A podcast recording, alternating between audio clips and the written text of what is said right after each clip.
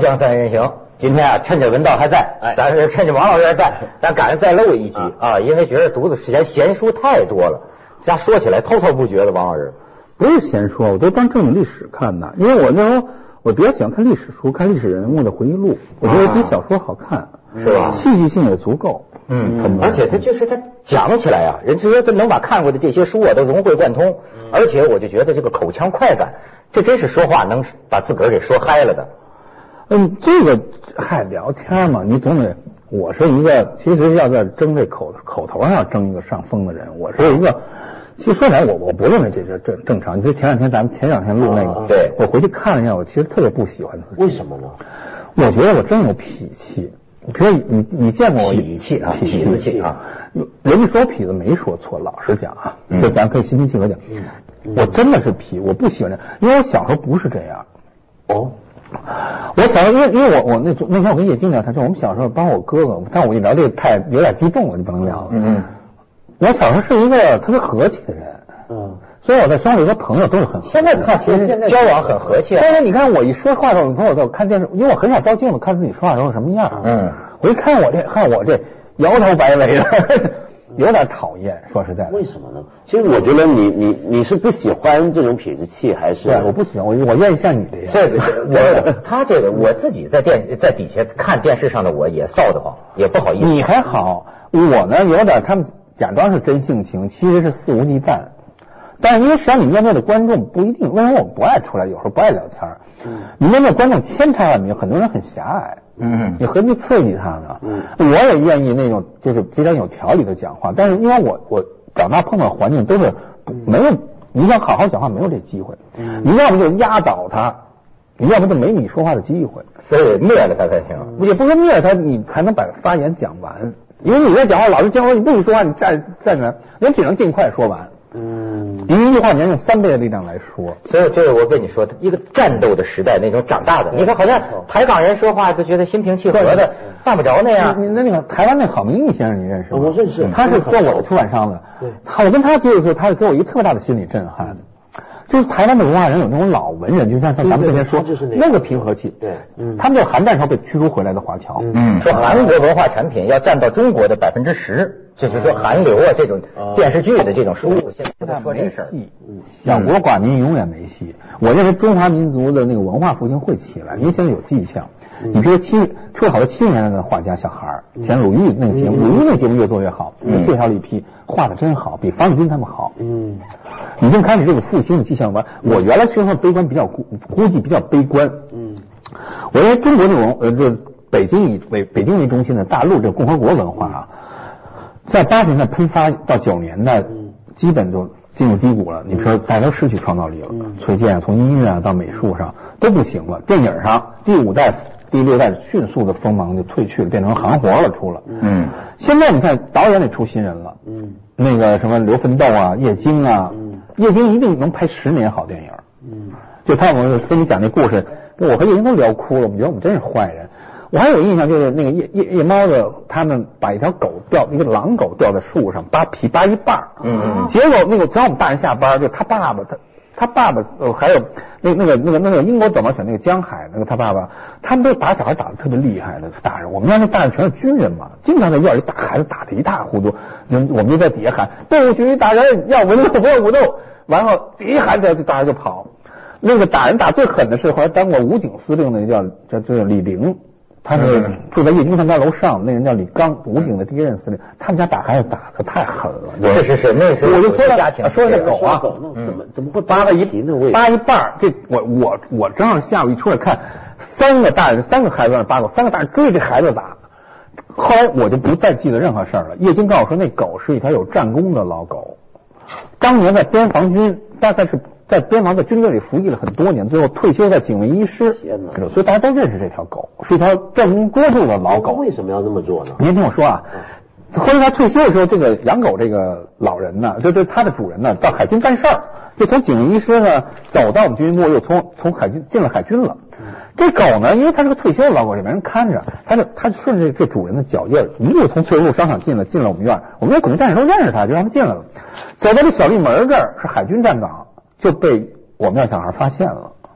这小孩就开始捉这狗，这狗是绝对不咬人的，它是被训练好，他是跟军人一起服役的嘛，你怎么对它都会咬，所以你怎么弄他都行。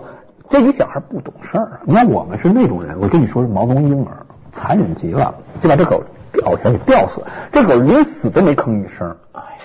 哎呀，他这让我想起啊，那个是太惨了。完了，他们呢就拿小的水果刀、铅笔刀就开始扒这皮，扒这人警卫室找来了，拿了一堆军功章。哎呦，说的这是我们老首长，残残残杀了一革命英雄，参加了一个革命英雄，本来是人家是光荣退休了。最后把小孩当然暴打一顿，但是杀狗的小孩都是家里打的最厉害的。为什么说打孩子是犯罪？打孩子是严重的犯罪。是没错我们那个时候啊，也我我有时候你听那狗的下场啊，到晚上了，打完孩子了，叶京跑到我们西门看门的贾老头，看他那喝酒呢，炖着这锅狗肉。哎呦，我们小时候啊有这个记忆，后来我起来就不敢听了。我跟您说，你别再讲，再讲我受不了了。而且还有逮猫打猫，嗯，吃猫肉是是是，那时候我跟我哥就把狗堵院里，俩人拿那个带刺儿的那种棒子。哎，那个时候知道什么叫狗急跳墙，叭堵着打，最后这狗看着噌一下就上去了。是。然后我记得那时候那种残忍呐，我拿那台灯把那电线剪断呃，对。劈出两个电线，就电那个小昆虫，一电嘣呀，活活我跟你说，我就记得有一年冬天，我记得是有个流浪猫，我们捡着完，我给它喝一瓶牛奶，我们让一大人一军一军医出来说，把骂了一顿，说什么人都没奶喝，你们给猫喝，什么的，把这猫给踢死了，然后就他们把我们骂了一顿。就是他说一我们一家那一家人打他们家专门弄一猫笼子逮野猫，有一次野猫进来以后在屋里满屋跑没逮着，俩小孩拿菜刀就给那野猫活活给砍死了。哎，那香港小孩小时候不，我在台湾嘛，那时候小时候我也很残忍。小时候在台湾的时候，我常常因为我很小，我就很懂得制作标本，我喜欢做标本。他是对科学怪人的对，菜，我是做昆虫标本，后来开始做蛇的标本，我会逮蛇。嗯那么呃，当时呢，做着做着标本呢，就开始越来越有这种残忍的天性。比如说抓了一堆同类的昆虫回来，呃，我只要一只做标本就够。那么其他的，我用各种方法去折磨它们，用大头钉钉进去，然后把个青蛙的内脏挖出来丢到女生书包里头。那么后来我长大之后啊，就到我我那是什么残忍事都干过，对着小动物啊、小昆虫。到了中学的时候啊，就特别后悔，特别后悔。就我我真的觉得小孩是什么？呃，第一，如果你小时候被一个很高压的环境，呃，去教育你的话，你的那种暴力倾向特别强。但是就算不是高压的环境啊，小孩本来就有残忍的天性。是是是，小时对候啊那往掉你你记我怎么理解？我认为人是条件反射动物。对，你怎么对他，他就怎么对你。对你你你没错合法对他，你暴力对他对，他就暴力对你。老实讲，我认为中国中华民族是蒙昧民族。你看你一丹特别明显，还吹牛，他中国民族华民族还生活在神话民族阶段呢，他并没有进入到理性阶段。历史上这东西全是神话，没一样是真的。神话民族早史前民族才这样呢。所以我认为中华民族非常蒙昧在这些事情上。你现在该进入理性了。嗯你比如说，你怎我认为武侠和和裹小脚、留辫子、就缠足和部分中药、巫术是一回事儿。你拿武侠吹什么？嗯，你侠你能练什么呀？就是说，你作为个人，你个人喜欢武侠可以，你别把它，你玩过剑吗？玩剑者必死于剑下，谁说的？上帝说的。嗯你在那儿聊什么？什么剑气呀？不爱武侠就不懂诗，诗跟那是一回事儿吗？对对对，我觉得我那那那的武侠是什么呢？你比如说像金庸啊，嗯，金庸，我觉得他的啊、呃我会这么看，我觉得金庸他因为太畅太畅销，影响力太大，根据他改编的电视剧、电影太多，结果使得一整代的两岸三地的中国人啊，都莫名其妙的呃学了一套武侠的话语，用武侠的说话方法来日常沟通。你有没有发现？比如说学术界，那是他们，我没有。对而且我觉得剑客就是扯淡。嗯荆轲有嘛，一个刺客，他燕太子干什么下场？嗯，你什么从小一环，你见秦始皇你怎么不哆嗦了？嗯，我觉得咱刚说李陵，我我认为大英雄是李陵。哎，李陵就是那李陵碑的李陵碑，他李陵和孙武，他是他是我们汉武帝帝李飞将军李广的呃孙子，对自募了五千士卒出塞打匈奴，北击匈奴，嗯但是那时候那大将军李广利。嗯，不支援他不支援他，结果他被十万匈奴骑兵围了，围在身上把箭射光了。这时候匈奴就说的，你你要么投投降，你要么投降？呃，你要不然就死。你五千士士步兵嘛，嗯嗯，你要那你说你说你让他当烈士吗？结果李陵说，我投降俩条件：第一，让我这五千士兵回从墓回到汉汉关之内；第二，我永远不对汉朝作战。嗯，你答应这两条，我就投降。嗯，匈奴很大方，行，完就把公主嫁给他，他变成左贤王是右贤王，他变成王了。对，嗯，这时候苏武又来了吗？就被摁那儿了，摁在后备架活牧羊。李陵老去看他，你看那个有一个本《古诗源》，你看过没有？清朝人编的。对对对他和苏武他们俩经常对，就汉武帝就说你还是叛将，等于是中国历史上所谓第一个汉奸啦，就把他们全家杀了。嗯，杀完以后呢，这个李陵呢太伤心了。到后来十九年以后，汉武帝死了以后，那个昭帝继位，就是苏武就可以回家了。他就送别苏武的时候，起来就舞，那时候人起来就唱歌，连舞带唱，叫“进万里兮渡沙漠”，呃，为君将兮奋匈奴，路穷绝兮诗任摧，士纵灭兮民以溃。那字儿不太呃呃这个软字旁加一个贵，就名已经没有了。老母不在，欲将报恩，安何归？永远不入汉朝。你别给我装孙子了。对，你他妈我为你打仗被俘，美国将军嘛是吧？呃，就就是这样的嘛。我为了保全叔叔性命，我不惜身败名裂。你把我全家杀了，你太装孙子了吧？而且那时候司马迁就是为了他，对呀、司马迁为了他说情给受了宫刑了。对，所以啊，你看最近杂志上还登嘛，就说汉武大帝现在不是新拍那电视剧嘛？实际上上个世纪八十年代也有一个电视剧叫《汉武帝》，同样一段情节的处理啊，就一开头八十年代那一版呢，这汉武帝跟这个司马迁讲，就是我这普天之下只有你一个人精神上不肯臣服于我，我钦佩你。但是到最新的这个汉武大帝呢，同样的这个情节变成司马迁在汉武帝面前啊磕头如捣蒜。你别说电视剧，电视剧老扯淡，你就看《资治通鉴》就完了。伴君如伴虎说的就是汉武帝。汉武帝是一个祸国殃民的人，说实在的，他那一战北击完匈奴，国家国力损耗减半，造成五胡乱中华的整个一个祸源。没错你说于丹，我我昨天看他《鲁豫有约》，他说什么 李白什么三分剑气，七分月光，你拿一四十倍望远镜，于丹，你去看看月亮是什么？那就是一块板砖，什么七分月光，而且什么吐出半个盛唐，盛唐人民多痛苦啊！嗯，当兵要当一辈子兵，南京全部打仗去了。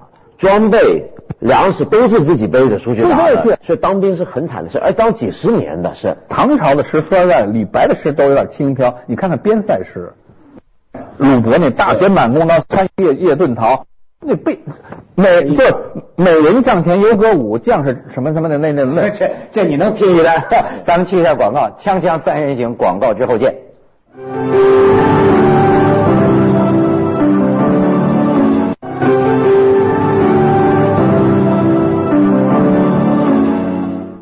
哎，文道，对，因为刚刚讲那个，我想起来，就最近几年啊，讲这种什么这个大地那个大地，首先有问题的就是这个名字，什么地就什么地，为什么都变成了大地？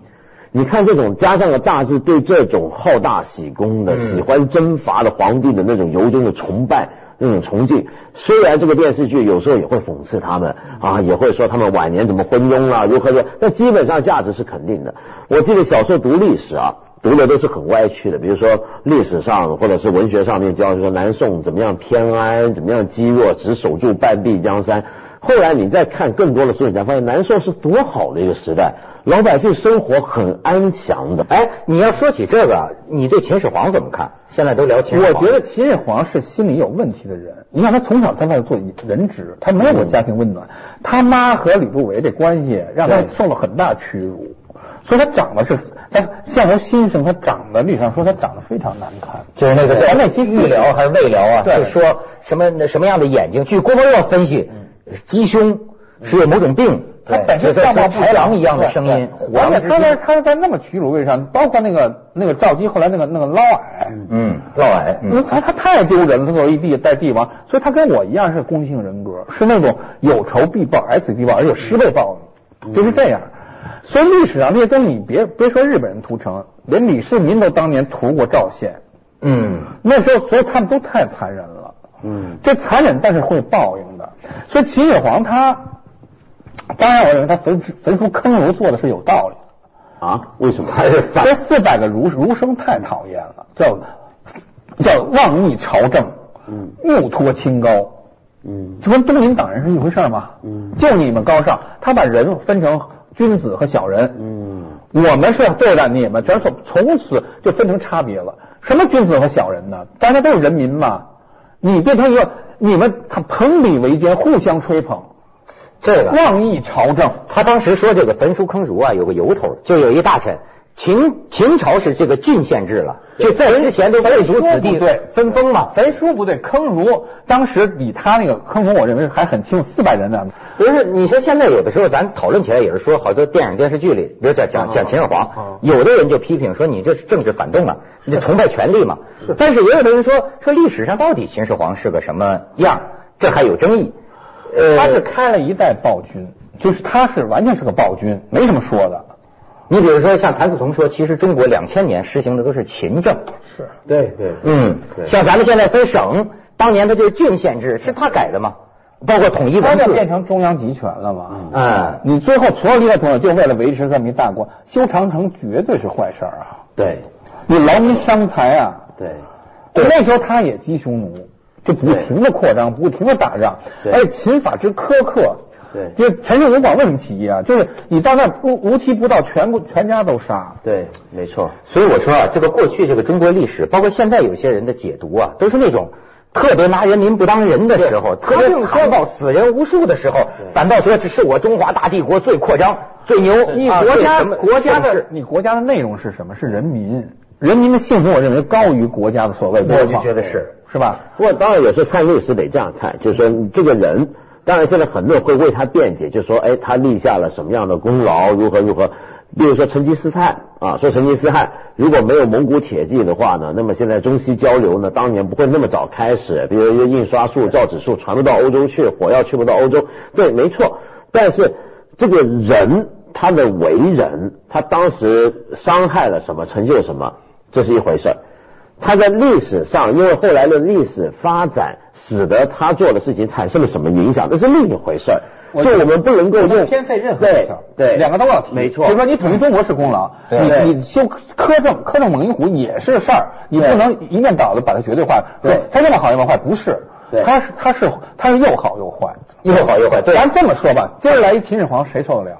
绝对起义，凭什么呀你？当然陈胜吴广都出来当然咱们去一下广告，锵锵三人行，广告之后见。你就咱。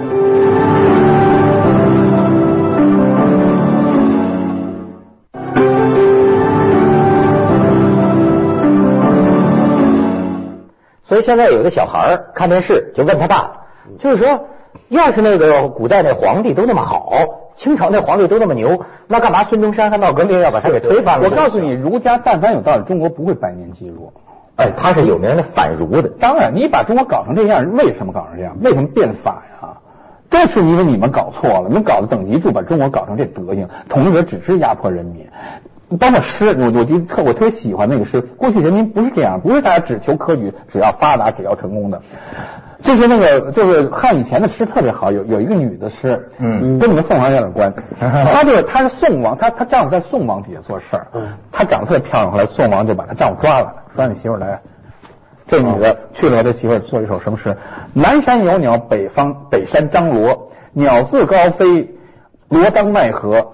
鸟雀双飞，不乐凤凰。妾是庶人，不乐宋王。